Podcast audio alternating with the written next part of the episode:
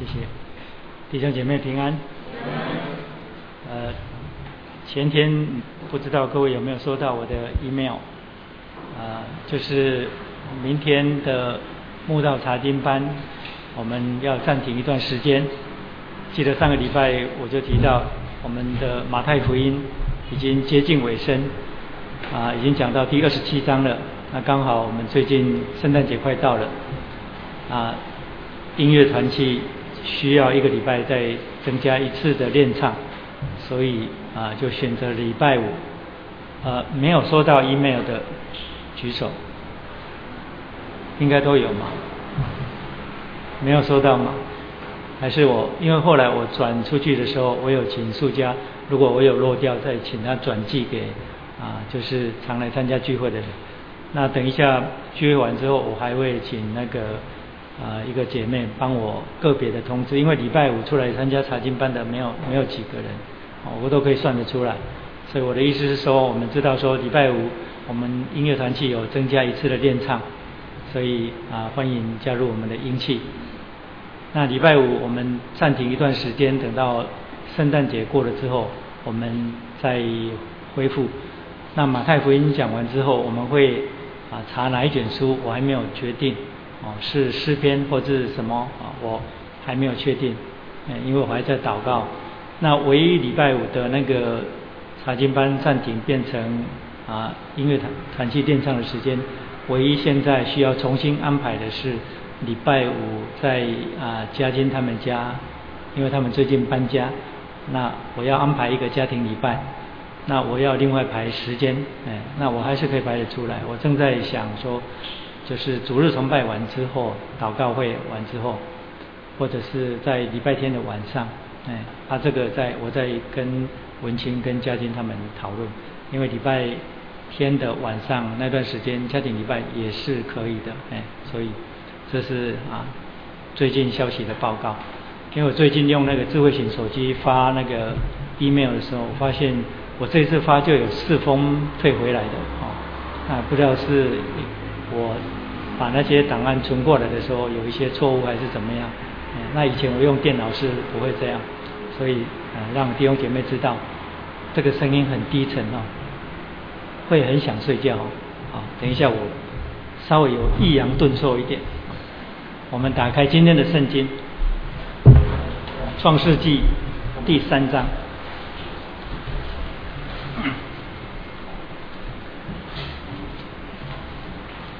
创世纪第三章，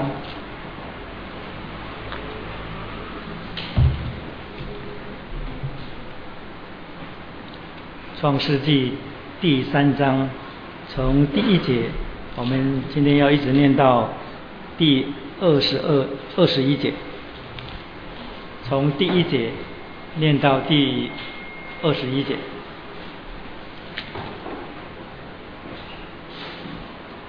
第三章的第一节一直念到第二十一节，我们用起印的方式来读这段圣经。我起，然后请弟兄姐妹印。三章第一节开始，我起，然后请弟兄姐妹印。耶和华上帝所造的，唯有蛇比田野一切的活物更狡猾。蛇对女人说：“上帝岂是真说？”不许你们吃园中所有树上的果子吗？女人对蛇说：“园中树上的果子我们可以吃，唯有园中，唯有园当中那棵树上的果子，上帝曾说：你们不可吃，也不可摸，免得免得你们死。”蛇对女人说：“你们不一定死，因为上帝知道你们吃的日子，眼睛就明亮了。”你们便如上帝能知道善恶。于是女人见那棵树的果子好做食物，也悦人的眼目，且是可喜爱的，能使人有智慧，就摘下果子来吃了，又给她丈夫，她丈夫也吃了。他们两人的眼睛就明亮了，才知道自己是赤身裸体。便拿无花果树的叶子为自己编做裙子。天气凉风，耶和华上帝在园中行走。那人和他妻子听见上帝的声音，就藏在园里的树木中，躲避耶和华上帝的命音。耶和华上帝呼唤那人，对他说：“你在哪里？”他说：“我在园中听见。”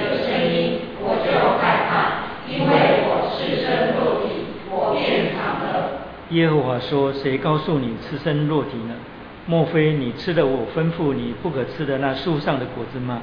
那人说：“你所赐给我与我同居的女人，她把那树上的果子给我，我就吃了。”耶和华上帝对女人说：“你做的是什么事呢？”女人说：“那蛇引诱我，我就吃的。”耶和华上帝对蛇说：“你既做了这事，就必受咒诅，比一切的牲畜也受更甚。你必用肚子行走，终身吃苦。”我又要叫你和女人彼此为仇，你的后裔和女人的后裔也彼此为仇。女人的后裔要伤你的头，你要伤她的脚跟。又对女人说：“我必多多加增你怀胎的苦楚，你生产儿女必多受苦楚。你必厌恶你丈夫，你丈夫必管辖你。”又对亚当说：“你既听从妻子的话，吃了我所吩咐你不可吃的那树上的果子，地必为你的缘故受咒诅，你必终身劳苦，才能从地里得吃的。”地必给你长出荆棘和蒺藜来，你也要吃田间的菜蔬。你必汗流满面才得糊口，直到你归了土，因为你是从土而出的，你本是尘土，人要归于尘土。亚当给他妻子起名叫夏娃，因为他是众生之母。一起来二十一节，耶和华上帝为亚当和他妻子用皮子做衣服给他们穿。好，圣经读到这里，我们再一次重新来祷告。好吧，天父，我们奉你独生子，我们救主耶稣基督的名聚集在这里。主耶稣，这是以你为元首的聚会，恳求你在我们当中掌权，并向我们施恩典，就是照着你所应许的，凡地上有两人以上奉你的名聚集，你必在我们当中。你借着所赐的圣灵与我们同在，真理的圣灵引导我们进入已经启示的真理当中。我们恭敬的将今天的聚会交托在你手中，恳求你的圣灵对我们每一个人的心中说话，好让我们真实的在生命当中与你相遇。感谢你的恩典，求你与我们同在，听我们在你面前的恳求、感谢祷告，奉救主耶稣基督的圣名，阿门。好，这是创世纪的第十堂。那上一堂我们就讲到说，第三章很清楚的，我们看见罪的产生，也就是说，在第三章之前，我们看见神的创造。一切都是好的，都是好的，也就是有价值的。那然后我们又看见人被造的出现，上帝说所造的都非常的好。然后接下来我们看见在第二章，上帝不但整个宇宙的创造，让我们从第一章当中看见，我们也看见第二章整个的焦点就在伊甸园当中。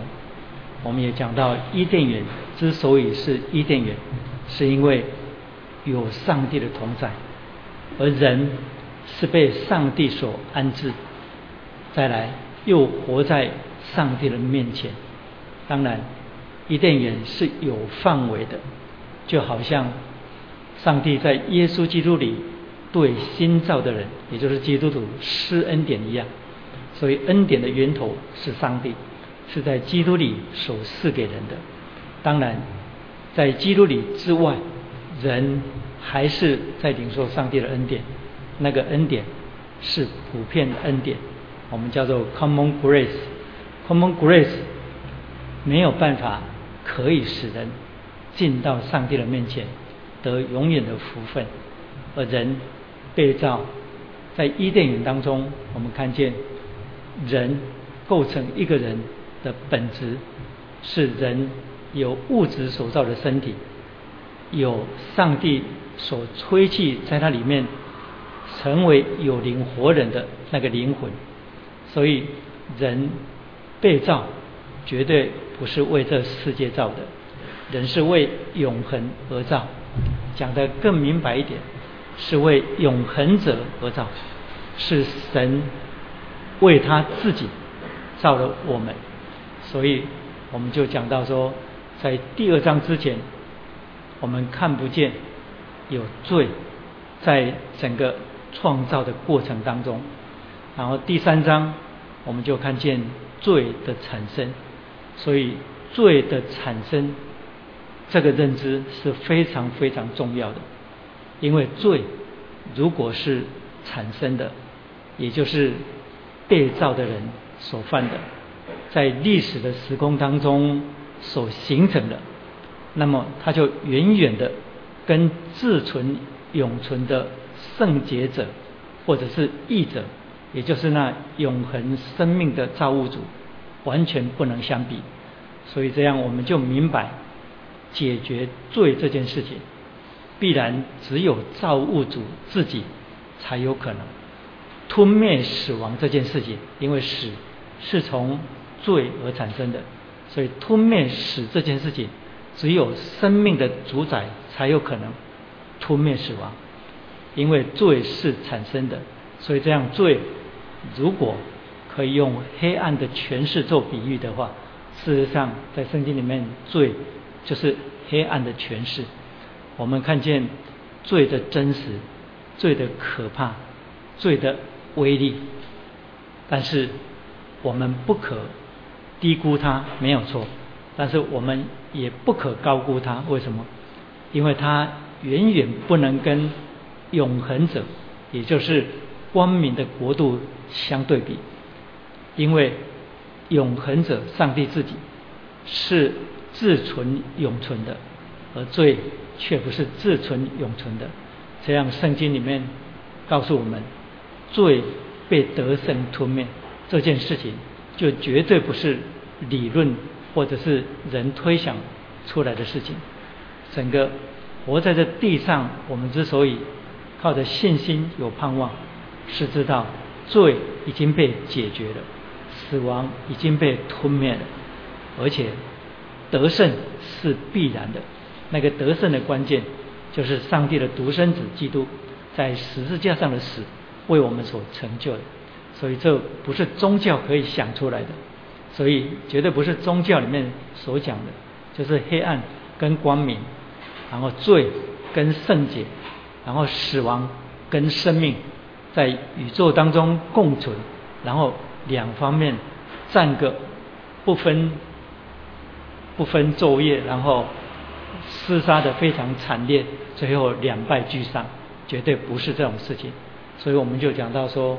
上一堂我们在讲到第三章第三章的引言的时候，我们就首先讲到罪是产生的，然后我们也讲到罪进入了人类历史，而且继续在历史当中继续延续下去。然后我们又讲到基督降生使这一切有了扭转。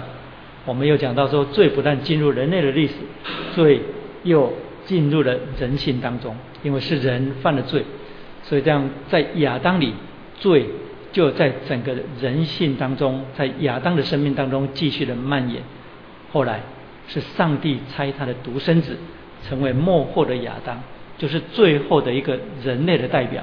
然后他在地上借着完全的顺服，相对于亚当在伊甸园里面的悖逆，他在克西玛尼园的顺服，最终死在十字架上，第三天从死里复活。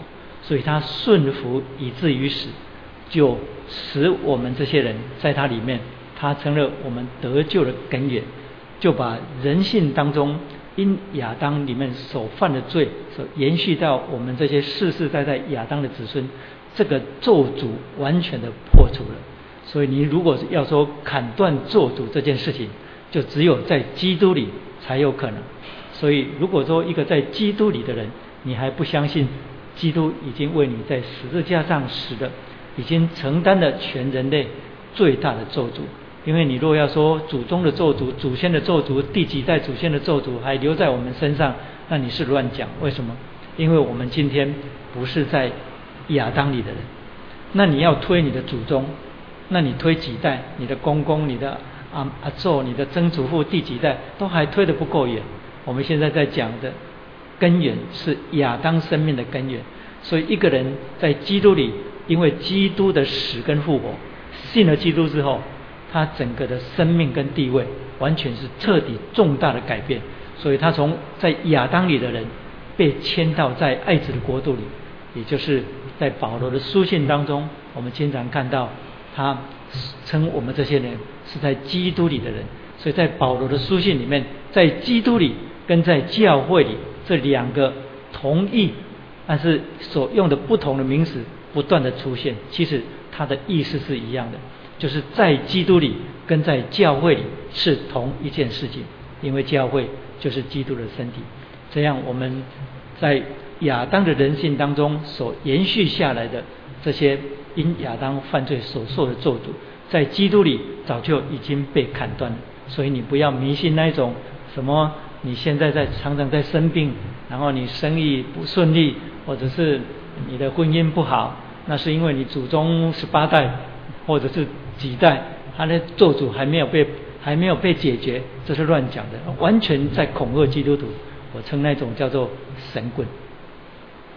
好，那我们今天这段圣经，我们要继续讲。上一次我们讲到罪是产生的，罪进入人类历史。那么我们要看见，在第三章里面，我们就看见那罪是如何产生的。所以整个第三章其实很容易把它分段落的，因为这个段落非常的清楚，也就是第三章的。一到六节讲到罪的产生，它是如何产生的？还有，同样一到六节讲到第二个重点，就是那罪的本质是什么？也就是罪的内涵，什么叫做罪啊？然后第三，我们看见就从第六节一直到第十三节啊，是讲到罪的影响，也就是亚当犯罪之后影响的层面到底是什么？那我们看见接下来整个人类所犯的罪行，都跟整个第三章罪的影响有关。所以这样第三章我们可以说所叙述的关于罪的本质，也就是罪的内容，其实全部都是罪性。然后第四章之后，我们看见该隐跟亚伯之间。的那个残杀，就是该隐杀死亚伯那件事情，我们看见的是罪的行为，因着罪性，罪的行为进入了人类的历史当中，进入了人群当中。首先就从第四章就看见了，所以我刚刚讲的三个重点，就是第一，我们从第一章，嗯，对不起，从第一节到第六节，我们看见罪是如何产生的，然后第二段是罪的本质是什么。同样也是第一节到第六节，也就是罪的内涵是什么？然后第三，也就是从第六节到第十三节，讲到罪的影响。然后第四，也就是从第十三节之后，我们看见那上帝对罪的回应是什么？所以这是整个第三章我们所看见的。好，那我们就先来思想，就是那罪是如何产生的？创世纪的第三章一开始，我们就遇到一个难题，也就是第一节，啊，这是基督徒都很熟的，就是耶和华上帝所造的，唯有蛇比田野一切的活物更狡猾。我们为什么说在这里我们碰到一个难题？因为我常常讲说，如果圣经只要一出现跟圣经总原则的事情冲突的，那么你就知道说。你要好好的思想跟查考其他的地方的经文，不可断章取义。因为前面我们看见上帝造所有地上的活物的时候，上帝看着都是好的，都是好的，都是好的。提摩太前书那里也告诉我们说，神所造的物都是好的。但是如果我们撇开新约后面，就是在讲到神所造的物都是好的。之外，我们看光是看第三章这里跟前面的创造，我们就知道说这当中有冲突的。为什么呢？因为这里很明显的提到，就是耶和华上帝所造的，唯有蛇比田野一切的活物更狡猾。这就让你觉得很奇怪，因为前面不是说上帝所造的都是好的，都是好的吗？怎么这里描述只有蛇比一切更为狡猾呢？首先，我们从狡猾这个希伯来文来讲起。狡猾这个希伯来文在很多地方出现过，在箴言当中，它被翻译成为通达。所以这个中性的形容词通达，也就是智慧人是通达的啊，叫通达。还有，它也被形容为谋略，也就是狡猾这个字也被翻为成谋略。所以不管是通达或磨练，它都是一个中性的中性的用语，它并没有牵涉到褒或贬。也就是说，它不是个贬义的名称，不是那个坏坏的形容词。但是狡猾更多的时候在圣经里面被。翻译成为诡诈，那诡诈的话，我们就知道说，那这不是好的，是负面的。那第三章这里说，上帝所造的唯有蛇比田野一切的活物更为狡猾。你不能说这里可以把它翻译成为通达或者是磨练，你不能这样解释它。为什么呢？因为显然，如果我们撇开翻译的内容有。就是说，一个希伯来文里面它有不同的含义在里面。你撇开这个字词的含义之外呢，你从这个叙述里面你也知道，因为我们现在正在讲讲什么？讲试探者的形象。我的意思是说，这里我们看见是罪的产生，是它是怎么产生的？所以你不可能把它解释成为狡猾，不能把它解释成为好的。所以当中文圣经和本圣经把它翻译成狡猾，不把它翻译成通达。或者是不不把它翻译成蛇比一切的活物更有魔力的时候是对的。为什么？因为这里用的是个负面的形容词。那为什么会称蛇比一切其他的活物更狡猾呢？首先你要注意一件事情，就是创世纪是摩西写的，也就是摩西领受启示写下来的。也就是说。五经，也就是前面就业的五卷圣经，都是摩西写的。那摩西是什么时候的人？摩西是主前一千五百多年左右的人，这是主前一百一千五百多年左右的人。摩西在出埃及记三章那里，在旷野，上帝在荆棘当中向他显现，所以从那里开始，上帝启示摩西。关于整个创世的事情，因为为什么我们这样讲呢？因为当上帝向他显现的时候，然后摩西问他说：“你是谁？”的时候，上帝跟他讲说：“我是那自由拥有的那一位。”这个对人类的启示，上帝自己称他自己是自由拥有这件事情，是从摩西开始领受启示，所以五经是摩西写的。那摩西，我刚刚讲的是祖前一千五百多年左右的人，对不对？那创世纪，上帝创世的时候，他并不在那里。其实不止摩西不在那里，谁都不在那里。所以，上帝把整个在伊甸园里面所发生的事情，启示让摩西写下来的时候呢，这个在神学上有个用语叫做后设叙事，叫做后设叙事后。前后的后，设就是啊建设的设，叙就是叙述的叙，然后事就是事件的事，所以这是整个创世纪是后设叙事。为什么？因为神创世的时候没有人在那里，所以这样这是个后设叙事。后设叙事是上帝的仆人领受启示把它写下来。那我首先要讲到后设叙叙事这个神学用语，这个用语经常是自由派的人。啊，就后现代的人经常用这个用语来放大来看圣经，也就是呃所谓圣经的批判学啊，也就是后设叙事，这是一种啊对圣经的批判的一种方法。那是什么意思呢？也就是说后现代。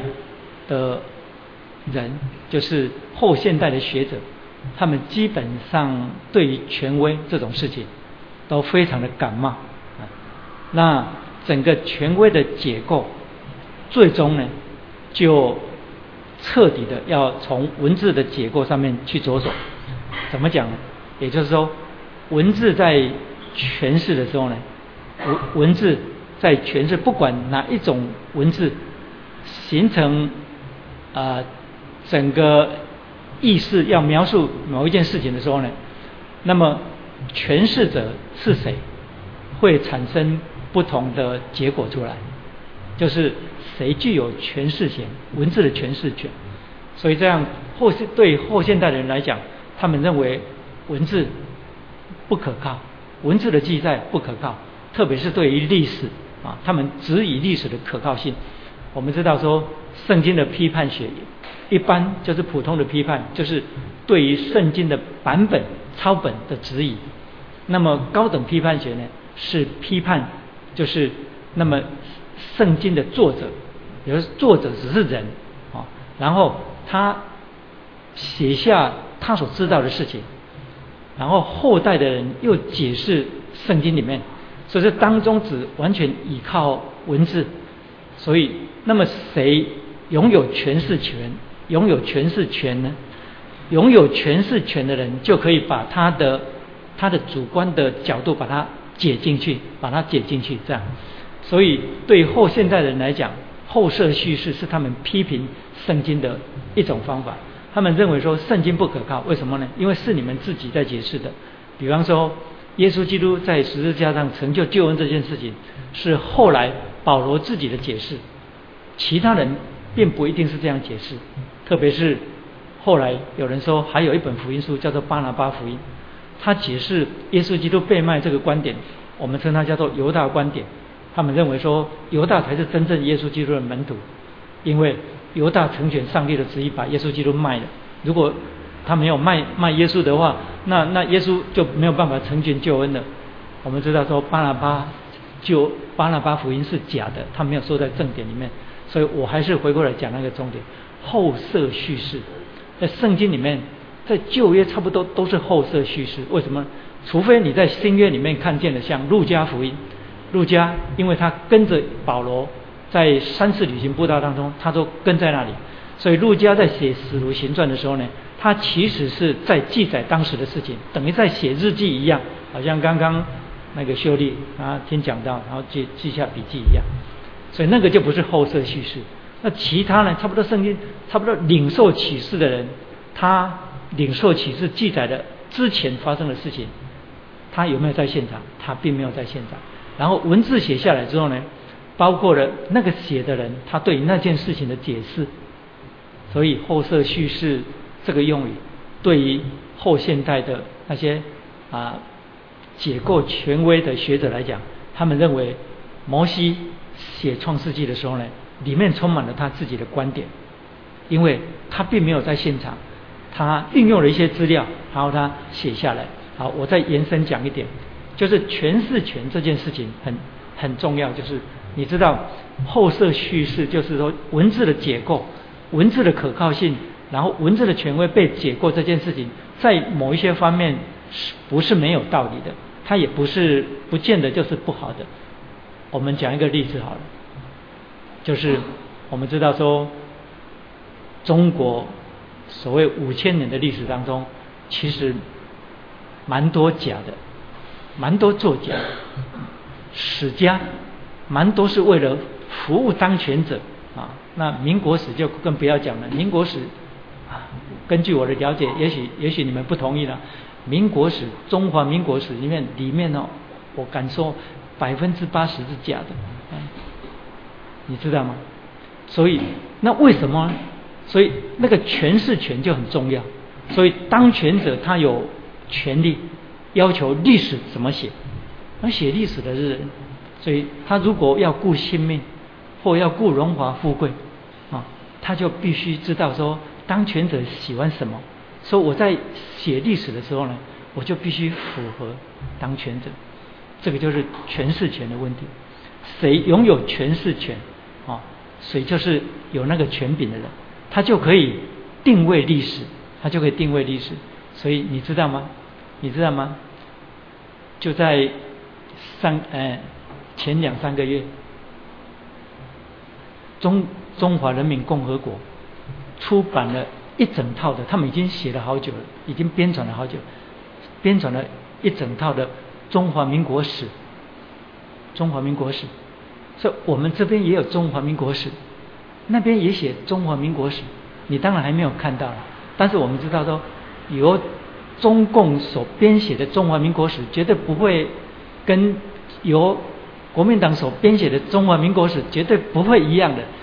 最少我可以跟你讲一点，在国民党所编的中华民国史里面，是称对岸叫做叫做共匪啊，叫做叫做叛国集团，对不对？啊，那对岸会称他们自己是共匪？哦，不可能。所以你知道吗？所以还有就是一个国家哈，如果分成两个阶段或者是两个朝代的话，那么现在在在掌权的这个朝代，当他在修上一代的史的史料的时候呢，那就已经证明那一代已经过去了，你知道吗？已经没有了，已经灭亡了，所以已经灭亡了才修前代的史，因为历史是这样子的嘛。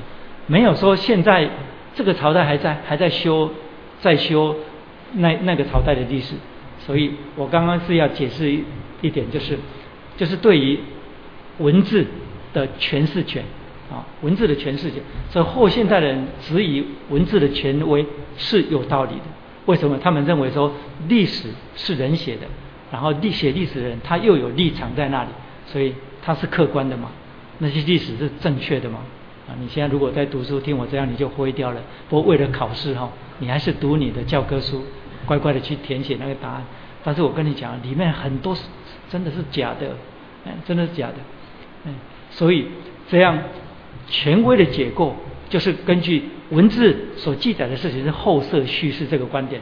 所以这样他们只以权威，只以文字的权威，那个叫做权威的结构，文字权威的结构啊，这个并不是不好。但是可以用在圣经吗？不可以。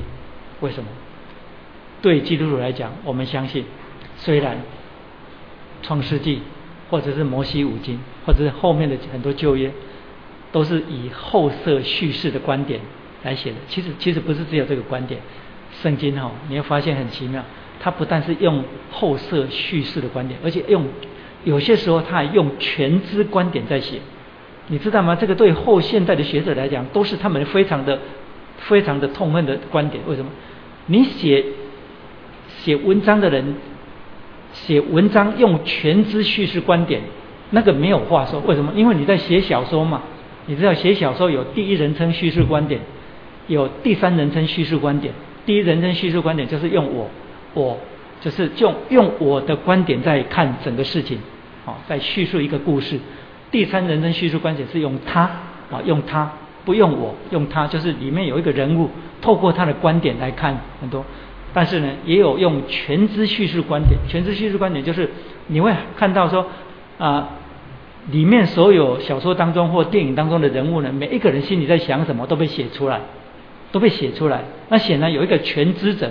他知道张三李四王五啊某某人，他心里在想什么？两个人在对话，然后这句对话出来，这个人心里产生什么反应，都写得很清楚。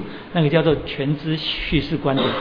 那全知叙事观点用在用在用在小说里面，用在故事里面，那个没有人会在文学作品里面没有人会反对，因为那是写小说嘛。但是用在历史，哦，那些后现代的学者就很感冒，因为你写历史。你用全知观点，你是神吗？如果他们问我们，我们当然说没有，我们不是神，但我们接受神的启示。你听懂那个意思吗？所以这样，我我刚刚讲到说，圣经你注意看了，就是圣经在在记载已经启示已经过去的事情，所以他用的一定是后设叙事观点。还有，他不但用后设叙事观点，他还用全知叙事观点在写某些事情。所以你就知道说，基督徒为什么信？因为我们认为这这是圣灵呼气而成，这是圣灵的启示。这样呢？虽然创世纪是后设叙事观点写成的，但我们相信摩西所记载的没有错。为什么？因为是圣，因为是上帝的启示。所以这样，我们跟那些学者之间永远不会有交集。为什么呢？为什么？因为他是不信的人，不信的人，他没有办法知道说，他完全不承认启示这件事情。自由派的人也不承认启示这件事情。自由派的基督教会，我其实不太喜欢称他们为基督教会。他们认为，他们认为整个基督教信仰没有启示的成分在里面，完全是一个自然发生的宗教，就好像很多的宗教一样。但我们不认为是这样的观点。所以这样，那跟我们今天讲的这个蛇比一切田野的活物更狡猾是什么意思呢？因为你现在清楚的是个后设叙事观点。这样的话，我们就知道，这整个堕落之后，摩西领受启示写下来，他对于蛇成为试探者所用的形象的时候，他把他自己的观点写进去的。而这个也是圣经的观点。为什么呢？因为是。堕落之后所产生的事情，我不知道你听得懂还是听不懂我的事，我的意思，我的意思是说，摩西写的时候呢，整个人类已经在伊甸园堕落之后的事情了。所以当他记载的时候呢，记载说，因为我上帝所造的，唯有蛇比田野一切的活物更狡猾，因为他没有办法回到伊甸园那个上帝创造。亚当还没有堕落的时候，那个观点来看是，糟糕了！我看到你们大家都目瞪口呆，我不知道你们听得懂听不懂。我再重讲一遍：摩西写创世纪的时候，整个创世早就已经完成了，而且人在罪恶当中繁衍，也不不知道几代的。当他记载伊甸园的事情的时候。描述到试探者以蛇的形象出现的时候呢，他是不可能回到还没有堕落之前来描述上帝所造的蛇跟所有的活物都一样是完全的，他不能这样写，因为已经堕落了，所以他写下来蛇比一切的活物更狡猾。这样，这跟前面创世纪第二章第一章。上帝所创所造的一切活物都是好的，都是好的，没有冲突。我是认为没有冲突。我不知道你是不是除了这个冲突，还有我刚刚讲的，你脑袋当中还在冲突，我不知道。但是我已经告诉你，还有第二点，为什么圣经这样记？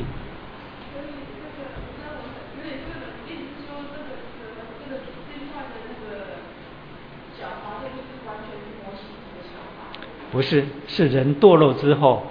就是我现在接下来要讲第二点，就跟这个有关。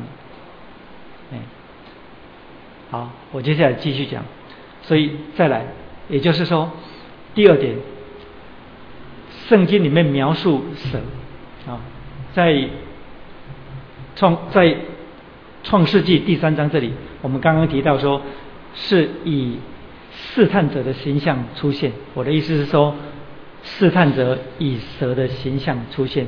那么关于这个蛇，圣经里面的解释，在启示录第十二章第九节那里，启示录十二章第九节那里提到说，大龙就是古蛇，然后名叫魔鬼，又叫撒旦，记不记得？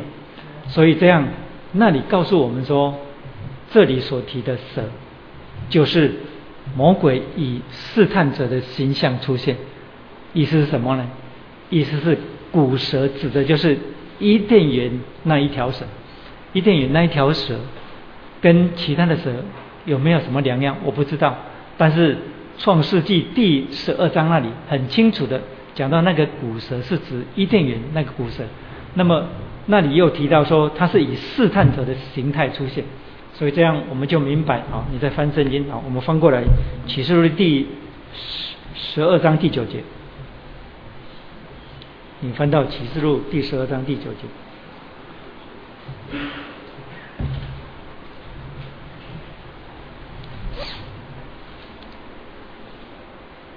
启示录第十二章第九节，大龙就是那古蛇。古蛇指的是什么？就是伊甸园那蛇，名叫魔鬼，又叫撒旦，是迷惑普天下的。所以这样你就知道说，伊甸园那条蛇，不是你现在外面所看的所有的蛇。你不能说现在所有你在路上或在森林当中所看到的蛇，都是引诱夏娃的那条蛇，不是。也就是说，我们通过启示录第十二章，使我们看见，就是试探者是魔鬼自己，以蛇的形象出现，还有蛇这个希伯来文叫做 nehash 这个字。Nehash 这个字还有一个含义，不是单单可以翻译成神，它又被解释为发光之物。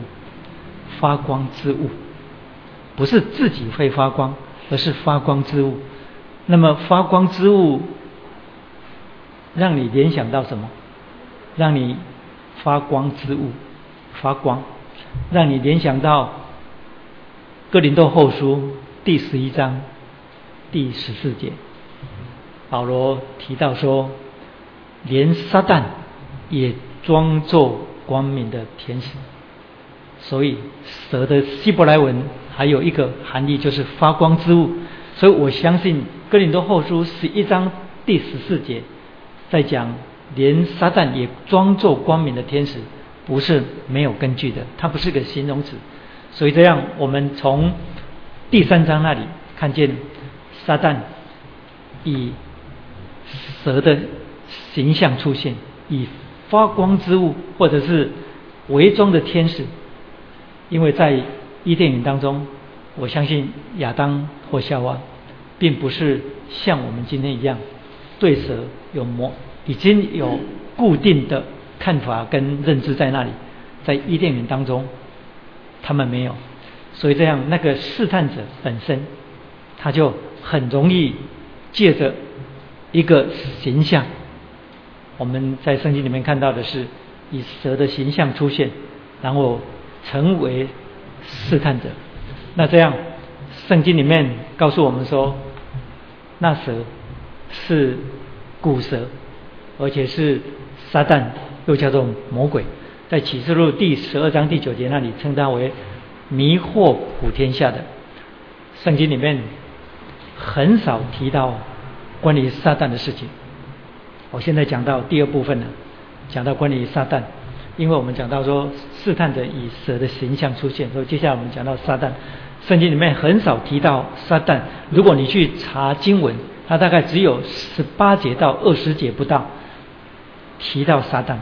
那么最直接提到撒旦的根源的，哦，我们知道是以西结书二十八章十一到十七节那里，也就是上帝启示先知以西结说要他作歌论推罗王，所以我们接下来所看到的整个内容，那完全是在讲撒旦。如果你有兴趣的话，你可以先翻过来，好，这一段我们可以很快讲过去。以西结书第二十八章十一节。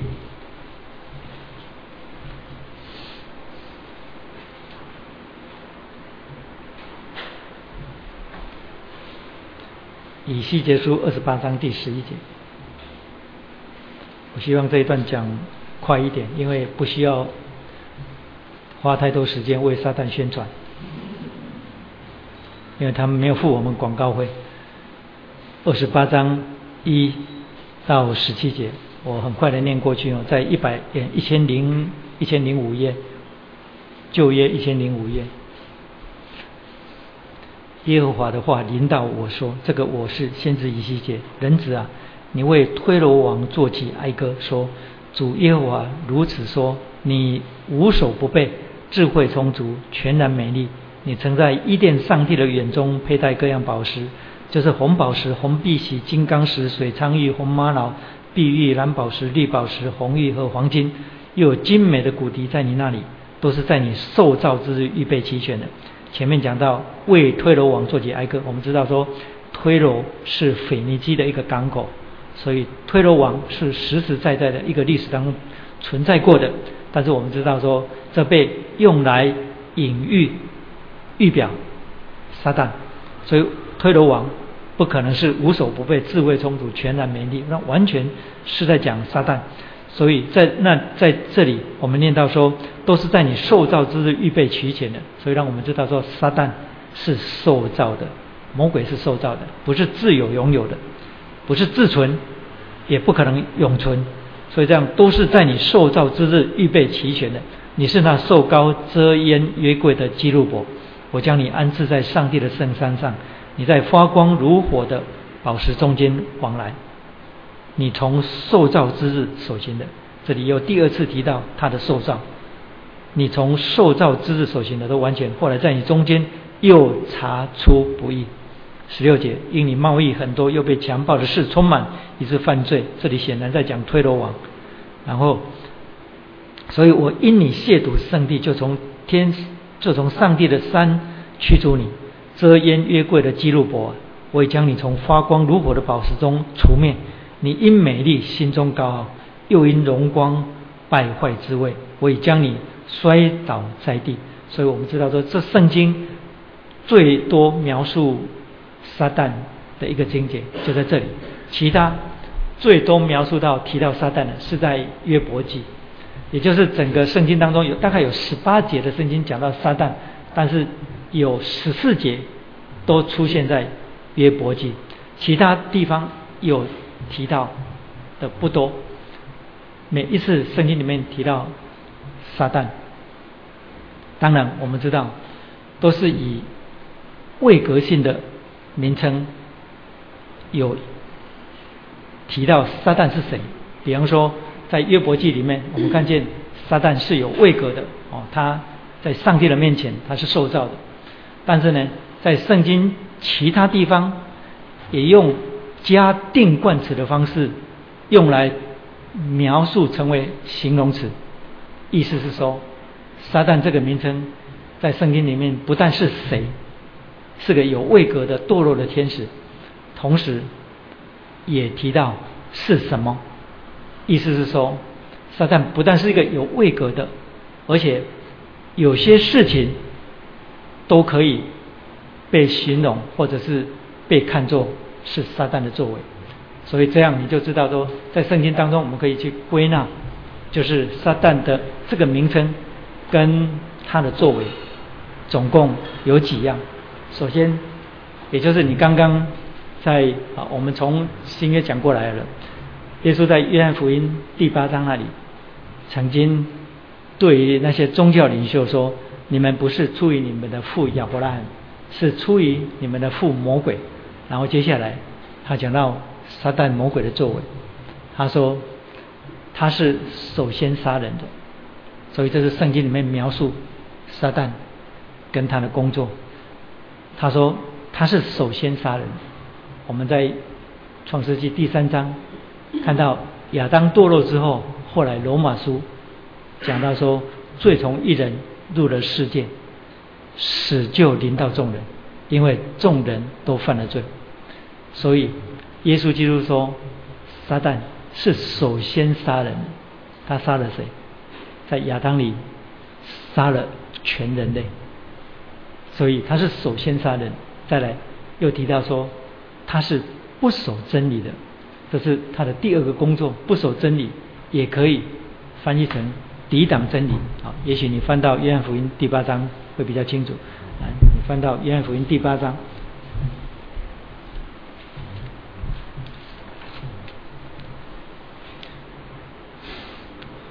约翰福音第八章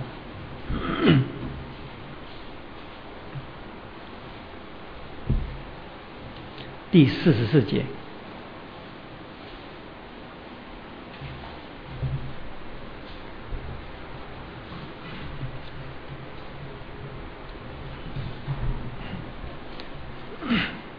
第八章第四十四节，我来念：你们是出于你们的父魔鬼。这是耶稣对那些宗教领袖说的：“你们是出于你们的父魔鬼，你们的父的私欲，你们偏要行。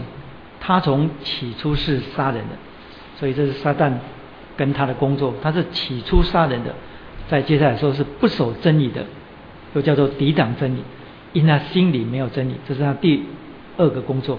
然后第三，他说谎出于他自己，因他本是说谎的，他也是说谎之人的父，所以他是说谎的源头，谎言的源头。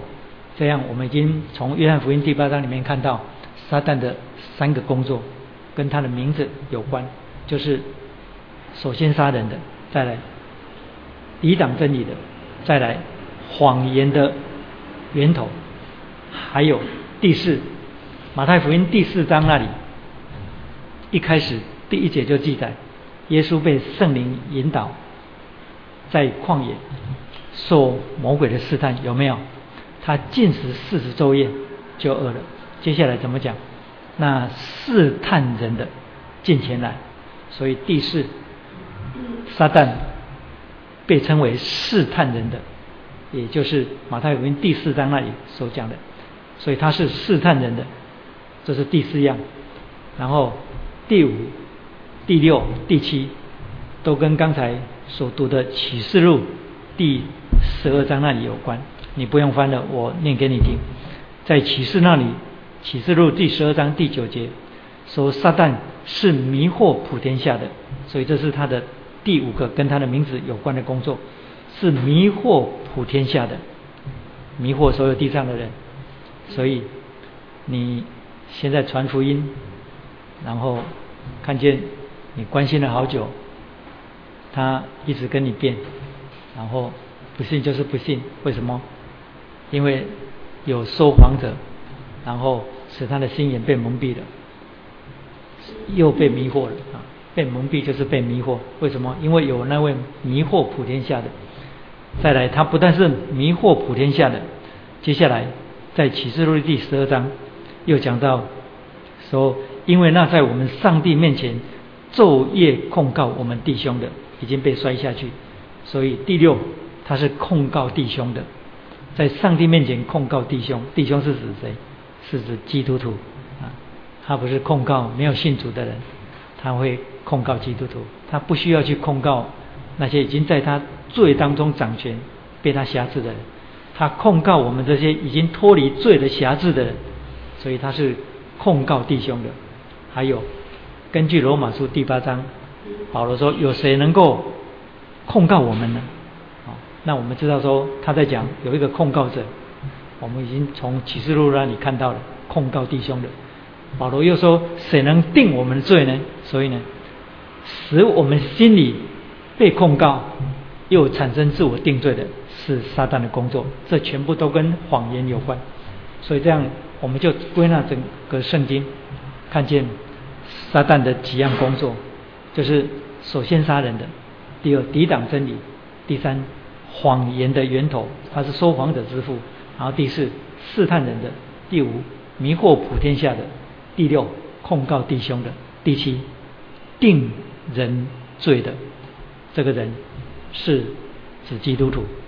那么我们就可以明白一件事情，也就是我刚刚提到说，在圣经里面，撒旦不但以专有的名称，也就是有位格的一个名字出现。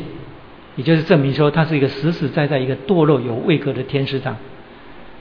撒旦这个名称，也圣经里面也以加上定冠词作为形容词来描述，描述一些什么事情，描述一些跟撒旦有关的事情，全部都列为撒旦的工作。这我不知道你听得懂听不懂，我接下来解释你就听得懂。那这样你就可以明白为什么在马太福音第十六章那里，当彼得。耶稣基督告诉他说，他将要去耶路撒冷，然后受许多宗教领袖的苦，然后被钉在十字架上。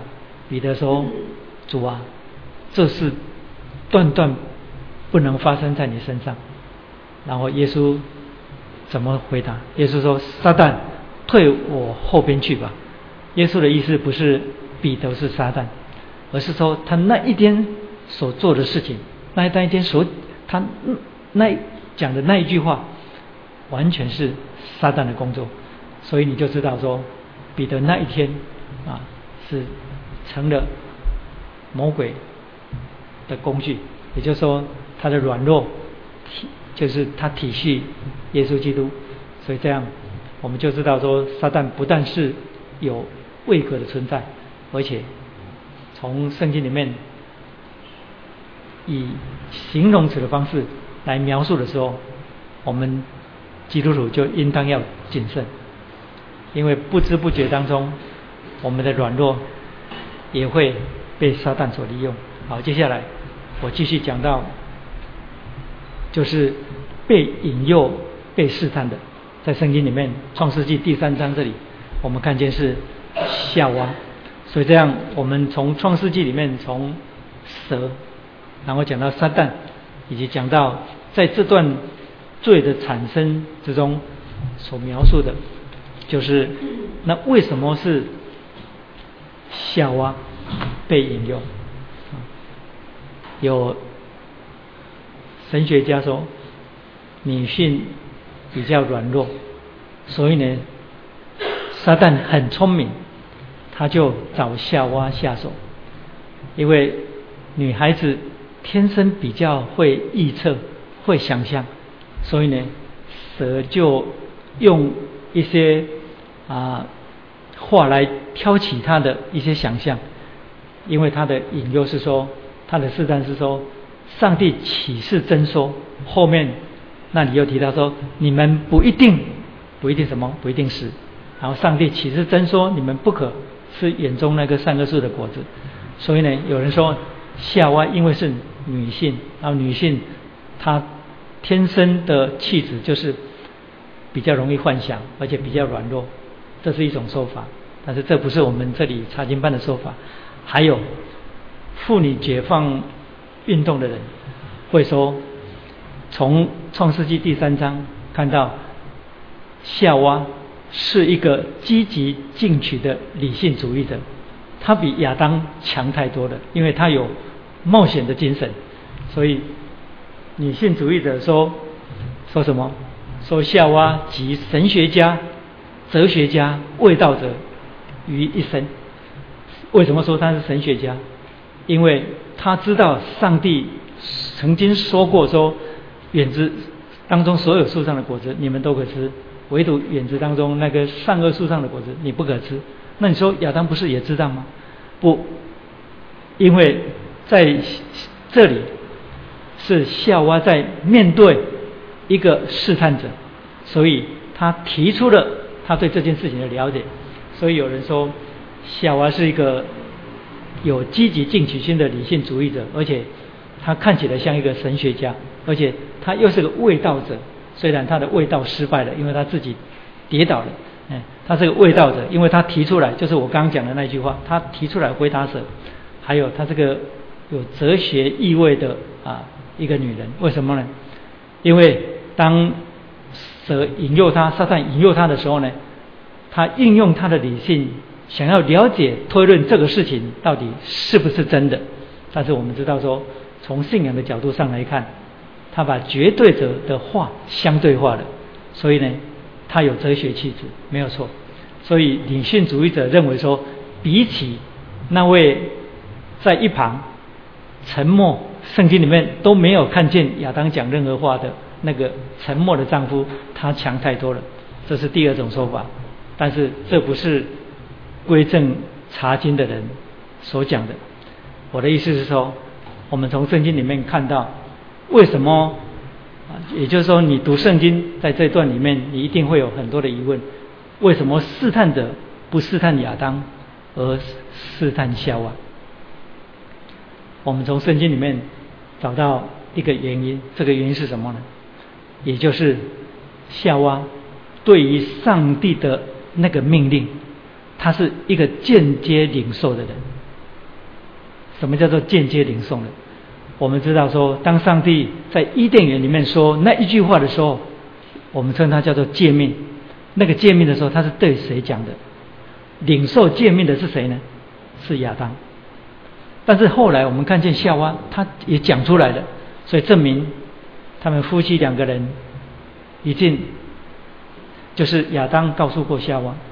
不可能说不告诉他，所以这样亚当是直接领受诫命的人，然后夏娃是间接领受诫命的人，因为你在创世纪第二章那里，那是上帝对亚当讲的那一句话之后呢，后面他才圣经才记载，从亚当的身上取出一个肋骨，然后造了夏娃，对不对？所以这样直接领受的是亚当，间接领受的是夏娃，而这个在圣经里面有没有其他的根据？有，因为我们如果看以色列百姓在西乃山下拜金牛犊那件事情，那件事情以色列百姓全部陷在罪里，对不对？整个以色列百姓还加上一个不应该这样的人。也跟着他们一起，就是亚伦，对不对？亚伦照道理不应该这样。你说以色列百姓无知，然后被迷惑，那也就算了。亚伦也跟他们一样。那亚伦是领受界面的人吗？以色列百姓是领受诫命的人吗？是，是怎么领受的？间接领受。什么叫间接领受？因为直接领受诫命的是摩西。所以，如果摩西那一天也这样做，那就怪了。但是摩西没有，为什么？他直接领受诫命，而他是把领受的诫命接下来，然后传扬给以色列百姓。所以以色列百姓是间接的领受。这样我们就很清楚从圣经里面衍生出一个很重要的神学意义，就是人跟神之间的那个关系，如果不是直接的，而且是间接的。或者是从祖先承继下来的，很少人能够不堕入试探当中，很少人。所以你知道圣经里面怎样描述亚伯拉罕的父子孙三代吗？他们怎么圣经怎么描述的？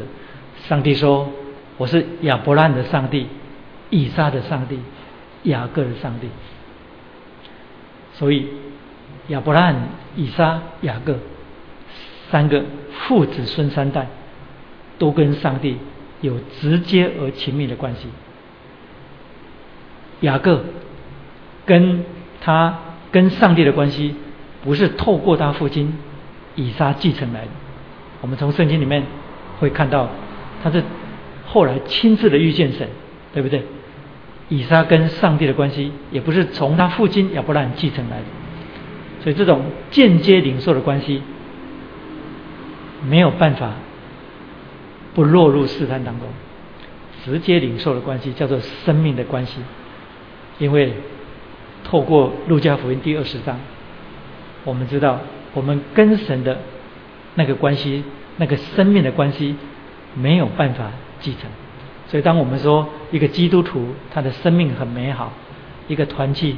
或一个教会是个有生命跟有团结的教会，在讲的生命是什么？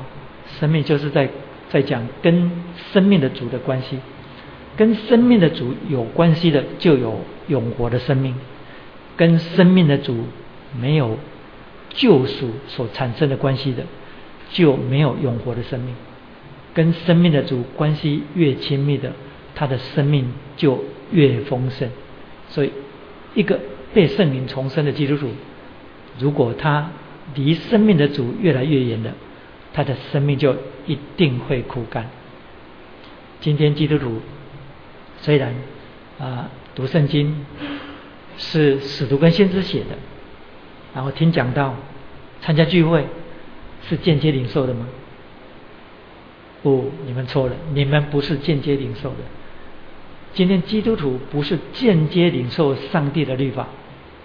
不是间接领受的，圣经上帝的话，借着圣灵已经刻在我们的心里，所以律法被刻在我们的心中，在哪里？我们来看以西结书。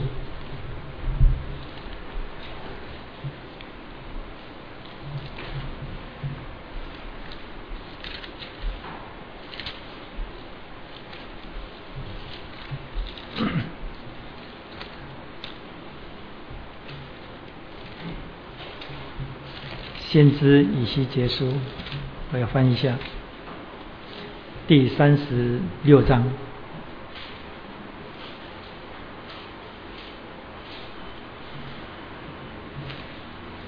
先知以西结书，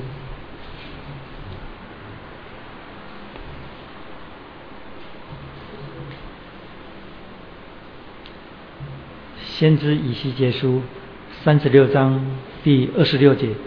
我也要赐给你们一个新的心，将新的灵放在你们里面，又从你们的肉体中除掉石心，赐给你们肉心。我必将我的灵放在你们里面，我的灵就是圣灵，对不对？使你们顺从我的律例，谨守遵行我的典章。这是新的心。然后在耶利米书第三十二章那里提到新约的时候，来，你再翻到耶利米书。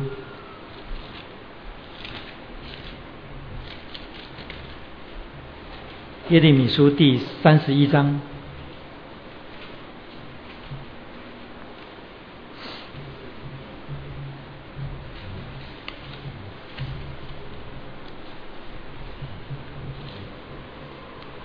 先知耶利米书第三十一章第三十一节到三十三节，我来念：耶和华说，日子将到，我要将。我要与以色列家和犹大家另立新约，不像我拉着他们的祖宗的手，领他们出埃及的时候与他们所立的约。我虽做他们的丈夫，他们却背了我的约。这是耶和华说的。三十三节提到新约，耶和华说：那些日子以后，我与以色列家所立的约乃是这样。我要将我的律法放在他们里面，写在他们的心上。有没有？每一个基督徒重生，上帝的灵就住在他里面。上帝的话，也就是真理的灵所启示的上帝的道，被领受、被传讲出来、被领受的时候呢，那些话不是在你的耳中，不是在你的脑海当中，是已经刻在你的心中。不然，你的灵命如何会成长？所以你今天不是像旧约以色列百姓在西南山下听讲律法，然后把它记在脑海当中，或者是像生命记一样系在额上为经文，戴在手上，或者是佩戴在衣服的下摆底下，那个完全没有用。为什么呢？因为以色列百姓。已经在历史当中证明，人领受上帝的话，在外在当中没有刻在我们生命当中是没有用的。那如何能够刻在我们生命当中？只有借着圣灵。所以这样夏娃被试探的试探是有原因的。为什么？因为他是间接领受诫命的人。那这样。圣经里面有两处的经文，我们要注意分别。就是保罗在罗马书第五章那里提到，首先犯罪的哦，对不起，保罗在提摩太前书二章十四节那里提到，保罗说不是亚当被引用，乃是夏娃被引用。那里他不是在提到罪的责任应当归到谁身上，他是在讲。犯罪的顺序，谁先犯的罪？他在讲是夏娃先犯罪。在另一处的经文，也就是罗马书第五章第十二节，那是基督徒很熟的经文。那里提到说，罪从一人入了世界，对不对？他有没有说罪从两个人入了世界？没有。他说罪从一个人入了世界，那个人是谁？是夏娃还是亚当？亚当是男性，是弟兄，所以犯罪的顺序，夏娃是先犯罪，亚当是其次，但是犯罪的责任是归在亚当的身上。为什么？因为一家之主喽，还有他是头喽，所以他要负责了。这些都是原因，但是最重要的原因是什么呢？因为他是直接领受诫命的人，上帝是跟亚当立约，不是跟夏娃立约。好，最后，因为我们今天没有讲到接下来罪是什么，我们只讲到罪是如何产生的。我们下个礼拜再讲那罪的本质到底是什么啊？然后接下来讲到罪的影响，但是最后我要讲一点。就是在创世纪第三章这里，我们所看到伊甸园里面发生这件事情，这么重大的事情，上帝在哪里？完全没有看到上帝。哦，那很多基督徒看到后面，上帝还找亚当呢，还不知道他在哪里呢。嗯，所以上帝主权失落了吗？不，不是。这整个的事情，全部在上帝的主权当中发生，而这就常常让基督徒产生很大的冲突。就是冲突，其一是什么？就是上帝知道这件事情吗？也就是说，上帝是不是预先会知道这件事情？这个之前我们已经讲过了。论到上帝全然的主权，也就是没有在宇宙当中没有任何一件最微小的事情可以在上帝的主权之外发生，这是不可能。如果是可能的话，那么上帝就不叫全能者。所以，上帝知道会发生这种事情吗？他知道。所以上次我们就讲过说。全能的知道会发生，可是全能的知，并非预知。全能者的知，不像我们这些活在历史时空的人。我们对一个人知道前面会发生什么事情的人，我们会称他他可以预知某些事情，对不对？那是在时间当中的人，受时空的限制才会讲预知这件事情。因为你讲预先知道，就跟时间有关了嘛。但全能者完全在时间空间之外，上帝的全知不是预知，上帝的全知是什么呢？上帝的全知是所有在时间当中发生的事情，对他来讲没有过去式，没有现在式，没有未来式，全部都是现在，全部都是现在时态。意思是说，亚当还没有犯罪之前，他就已经看见。亚当做那件事情，然后第二个问题你就出来了。那上帝为什么不阻止？上帝如果不阻，如果阻止的，就耶稣基督就不用来地上死了，对不对？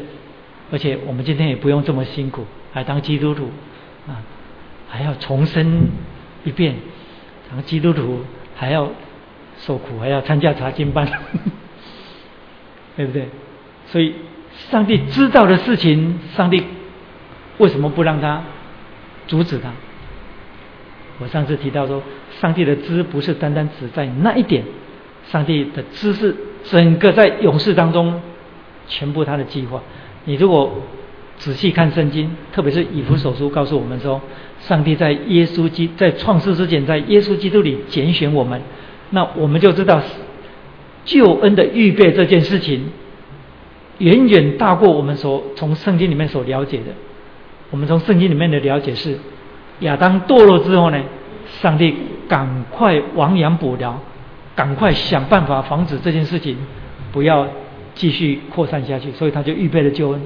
我们的理解从圣经里面看好像是这样，但是以弗所书跟希伯来书透露一个奥秘给我们看见。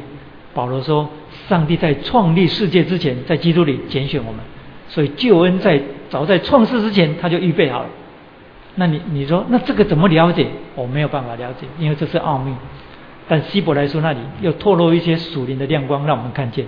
希伯来书在第二章那里提到说，原来那位万物所属、万物所本的，要领许多的儿女进荣耀里面去。那里让我们知道说，神预备救恩，不是单单为补亚当的过犯。所以我的意思是说，亚当会犯罪这件事情。上帝早就已经知道了，那是他的全知，但是呢，他不去阻止，为什么？因为他的知远远超过那个时间点，他的知远远超过亚当堕落那个时间点，他的知包括整个现在人类历史当中的终局，都在他的知的范围当中。意思是说，他看得更大，就是亚当堕落之后，人类的历史，包括基督道成肉身降生，以及整个死里复活，还有教会被生出来。保罗的传福音，整个福音所带来的整个荣耀，还有包括我们这些人今天晚上坐在这里，全部都在他的知里面，他都完全看见了。还有前面还没有发生的事情，以及基督再来那个大审判的新天新地的事，全部都在。所以他为什么要停在那一点？你听懂那意思吗？还有 C.S. 路易斯，这是他的说法。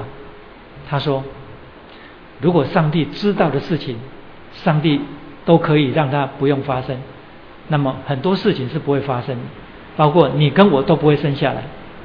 如果上帝在那一天亚当堕落这件事情，他阻止不让它发生，我们真的不会生下来，我们不会生下来，我们不会在这里，因为我们不会有那种从罪人听见福音、挣扎、重生、被圣灵重生、成为基督徒的这个经历，我们不会有。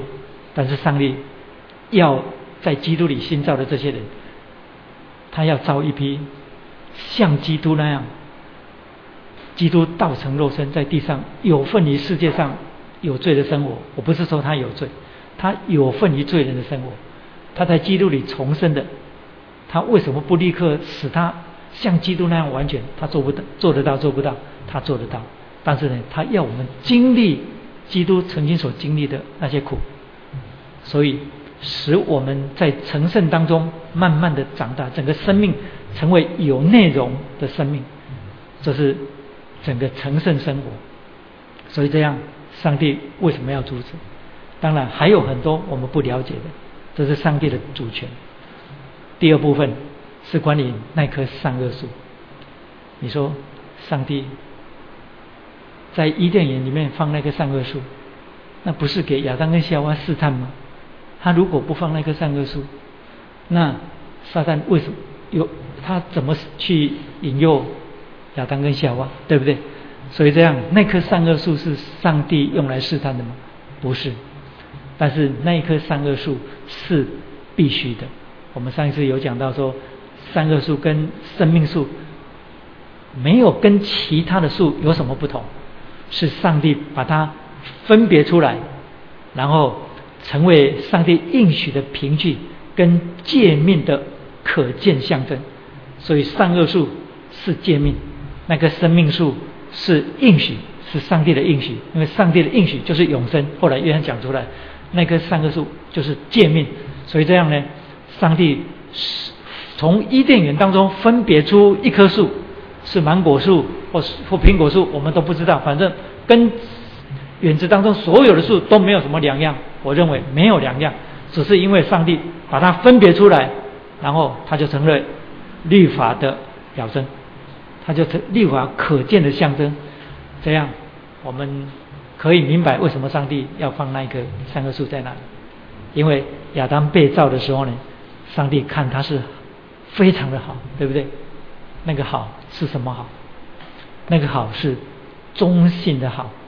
是未经过试炼、未经过考验、未经过选择的好，那个情形就好像说，你是一个很有钱的大富翁，像贾博士那样的人，然后你结了婚，你想你的孩子生下来要在一个干净的像天堂一样的乐土当中生下来，不愿意让他沾染这世界上一些。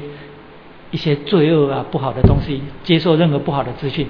哎，我告诉你，现在我那天跟嘉靖在聊天的时候，他跟我讲说，他看到一份报道，说那个美国加州戏骨那些顶尖的头脑，那些那些高科技人，他们现在把他们的孩子送到一些机构跟一些学校当中，这些机构跟学校。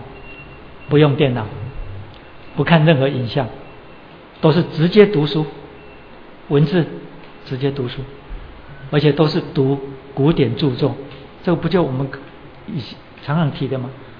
他们那些发明电脑的人呐，高科技手机，高着他们的孩子，他们不让他们接触那些东西。你说是不是？因为上面有有那些限制级的东西？不是，不是，不是。你不了解这个时代，真的是非常非常的非常的严重。你知道我们现在年轻的一代怎么呢？我们现在年轻的一代是小时候呢就开始接收影像，我们是透过图像跟影像来了解世界，而我们这一代的人不是，我们是透过文字，你知道吗？那影像跟图像，我没有足够的时间跟你解释这个。影像跟图像，你看久了之后呢，你整个思考当中没有办法产生完整的逻辑，所以你知道吗？你如果是一个喜欢看书的人，喜欢看书的人，你的思考会被训练得很有逻辑，你的逻辑跟那个会会变得非常清楚。如果小孩子从小就让他看电视或者是像，现在很多的书啊，很多的书都是图片比文字多，一大堆的图片都是看图片，然后再大一点呢就开始看动画，然后再大一点呢就看那些啊那些那个投影的教学或者影像的教学书呢，很少说完整的从头到尾看一本书。那你知道说那些图像都是跳跃式的，然后叫做。拍过电影吗？懂得拍电影吗？拍电影哦，来，如果这是一个故事，那么要拍成一部电影，他就必须写成分镜的剧本，分镜剧本，他必须因为拍电影，他必须分镜，分镜，一个镜头一个镜头一个镜头出来，然后镜头跟镜头之间啊会。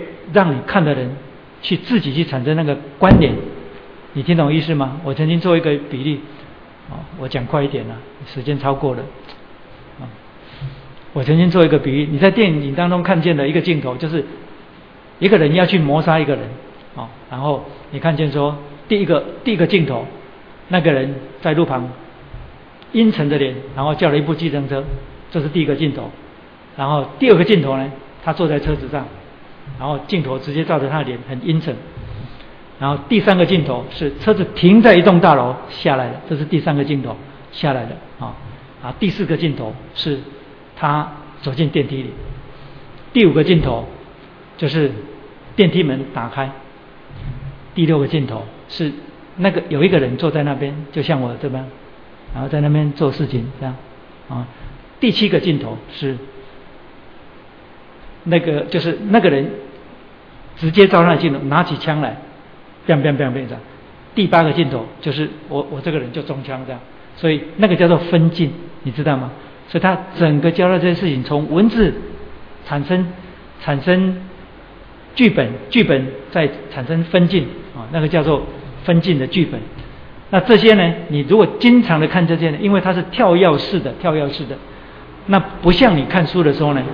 从头到尾叙述的很清楚，然后写的人的整个逻辑跟整个故事的主线跟支线，你都可以看得很清楚，所以从你的脑海当中训练你的脑海当中去组织，透过文字的叙述，成为整个场景在你的意象在你的脑海当中，你你了解我的意思吗？